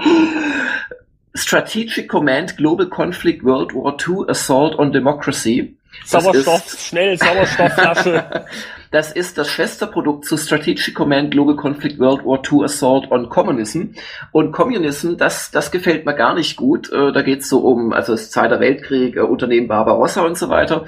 Aber das Assault on Democracy, das ist wirklich großartig. Also wer die Serie kennt, Strategic Command, ähm, oder wer sie nicht kennt, aber so auf äh, leicht abstrahierte äh, Globalstrategie äh, steht, dem kann ich das wirklich empfehlen. Und es hat auch ein wunderschönes äh, Assault on America Fiktiv-Szenario, wo man es endlich mal den Amis zeigen kann, beziehungsweise wo man als Amerikaner die fiesen ähm, Japaner und Deutschen abwehren kann, das Heimatland zu erobern. Also das ist mein Tipp an alle Strategen. Ähm, dann habe ich aus reiner Verzweiflung, weil ich zwar einen Gameboy mit auf den Flug genommen hatte, aber äh, nicht das Spiel, das ich spielen wollte, nämlich Shadow Wars, einer der, der 3DS-Launch-Titel, habe ich nochmal Warhammer Quest angeschaut äh, auf iOS. Und eigentlich war ich davon gar nicht begeistert. Das ist, also wer Warhammer Quest nicht kennt, das ist im Prinzip so ein, ja, Heroes Quest Klon von Games Workshop äh, selbst, also in der Warhammer Welt. Und man hat da ähm, im Prinzip immer wieder zufallsgenerierte Dungeons und muss da eben aufleveln. Es ist ziemlich fies auf Zusatzgeldzahlen getrimmt. Also wenn ich alle Charaktere haben will, kostet mich's extra. Wenn ich einen neuen Level, äh, neues Gebiet haben will, kostet mich's extra. Wenn ich äh, nach zehn Missionen immer noch nicht genug Geld habe, um mir auch nur ein gescheites Schwert zu leisten, kostet es mich extra. Aber wenn man nichts zu spielen hat, dann klappt halt doch dieses Dungeon durchwühlen und ähm, es hat auch einen Iron Man Mode, wo man also einen Helden auf Dauer verliert. Gar nicht so schlecht, wie ich erst dachte. Aber das eigentliche Spiel, das ich noch vorstellen wollte, das mir der nette Anatol gespoilert hat, natürlich, ähm, vielen Dank nochmal an dieser Stelle. Gerne. Das ist tatsächlich, ist natürlich äh, XCOM Enemy Unknown auf iOS. Das gibt's seit heute. Ich spiele es auch seit heute, will einen kleinen Kurztest machen für Gamers Global. Und äh, interessanterweise kostet das 18 Euro. Und ich weiß nicht, ob ihr schon jemals ein Spiel in iOS oder im, im Android App Store euch geholt hat, das derart teuer war. Aber es ist tatsächlich das komplette Spiel, das momentan auf, auf Steam für PC immer noch 30, 40 Euro kostet und das es vor einem Dreivierteljahr für PC gab. Sie haben wirklich das komplette und ja auch gut aussehende Spiel anscheinend nicht mit allen Schlachtfeldkarten, da gibt's weniger Variationen. Und keine haben Zwischensequenzen, ja? Doch, doch, doch, doch. Also Sie haben hab alle Zwischensequenzen drin, doch. Und es saugt mir den drin. Akku leer. Und zwar ein es saugt, es, saugt, es saugt den Akku leer wie blöd, aber alle Zwischensequenzen sind drin. Du kannst sie auch abbrechen. Sie haben auf dem iPad eine klasse äh, äh, Qualität. Das ganze Spiel sieht gut aus, nicht so gut wie auf dem PC, weil da fehlt es dann doch an Shader-Effekten etc. und die Texturen sind nicht so auflösend. Aber also es ist ein Wahnsinnsspiel auf dem iPad. Ich würde sagen, die bislang beste Kombination, weil ich ja das Spiel äh, schon kenne und weil ich jetzt die Bedienung kenne und weiß, sie funktioniert. ähm, aus quasi einem echten Core-Game und guter Grafik. Es gab schon ein paar fantastisch aussehende iOS-Spiele, die aber spielerisch einfach nicht so doll waren. Aber das Spiel kannst du auch auf dem iPhone spielen. Also du brauchst, sie empfehlen ein iPad 4, wobei ich spiele es mit dem iPad 3, es klappt wunderbar. Und sie empfehlen als iPhone ein äh, 4S oder höher. Aber ich meine, ihr wisst, ihr wisst jetzt schon, es ist eine Touch-Bedienung mit doch einigen Icons, mit kleinen Texten, mit kleinen äh, Hitpoints, die über getroffenen Aliens hochfliegen, damit du weißt, wie viel sie verloren haben. Es ist, selbst wenn man keine Wurstfinger hat, auf dem iPhone aus meiner Sicht quasi unspielbar. Also du brauchst im Prinzip äh, die, die, die winzigen Finger eines Kleinkindes und die Präzision eines anders als ich nicht zitternden 40-Jährigen, sondern eines eben in Kraft und Blüte stehenden 30-Jährigen, der noch sein Frühstücksei auslöffelt, ohne es zu verschütten. Und die Kombination brauchst du und die Bereitschaft, dir das iPhone auf Zentimeter an, an das Auge heranzuführen. Also es ist eigentlich, ist es eine Frechheit, das Spiel, obwohl es technisch läuft und du kannst zoomen und so weiter, aber du kannst es nicht gescheit bedienen und vor allem lesen. Die, also die Hälfte der Texte auf dem Bildschirm kannst du schlicht nicht wahrnehmen. Ich finde es echt eine halbe Frechheit, ähm, das für, für, für iPhones überhaupt rauszubringen als Universal App. Man kann schon spielen, man kann sich reinfuchsen, man ist vielleicht Kummer gewohnt, aber so als, als erstes Fazit auf dem iPad eine, eine quasi 1 zu 1 Kopie, ganz fantastisches Spiel, aber bitte, wenn ihr nur ein iPhone habt, äh, lasst's oder wartet eine Demo-Version ab oder so etwas, die vielleicht kommen mag. Ja, fantastisch. Und dann denke ich mal, dass wir jetzt gut am Ende angekommen sind. Dass wir heute nicht in einem Heft blättern, ist, glaube ich, zu verzeihen. Es gab ja doch viel Aktuelles zu besprechen. Und wir hatten ja im letzten, dem 50. Podcast, einen eher äh, retro-lastigen Themenschwerpunkt. Und äh, also hat, hat von euch noch einer was auf der Liste? Ansonsten würde ich doch äh, langsam Richtung Abspann überleiten, oder? Yes. Tschüss. Tschüss. Servus.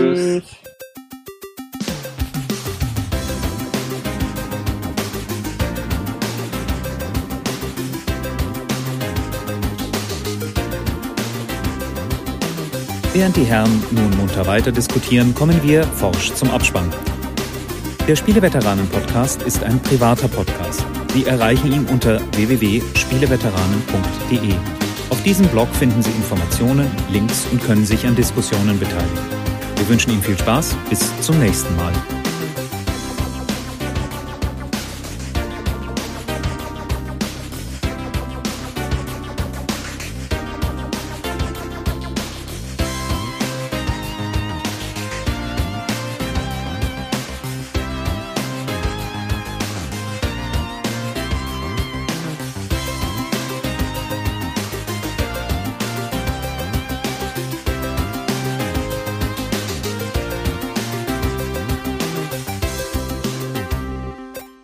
Schalten Sie auch das nächste Mal wieder ein, wenn Sie Boris Schneider-Jone sagen hören wollen.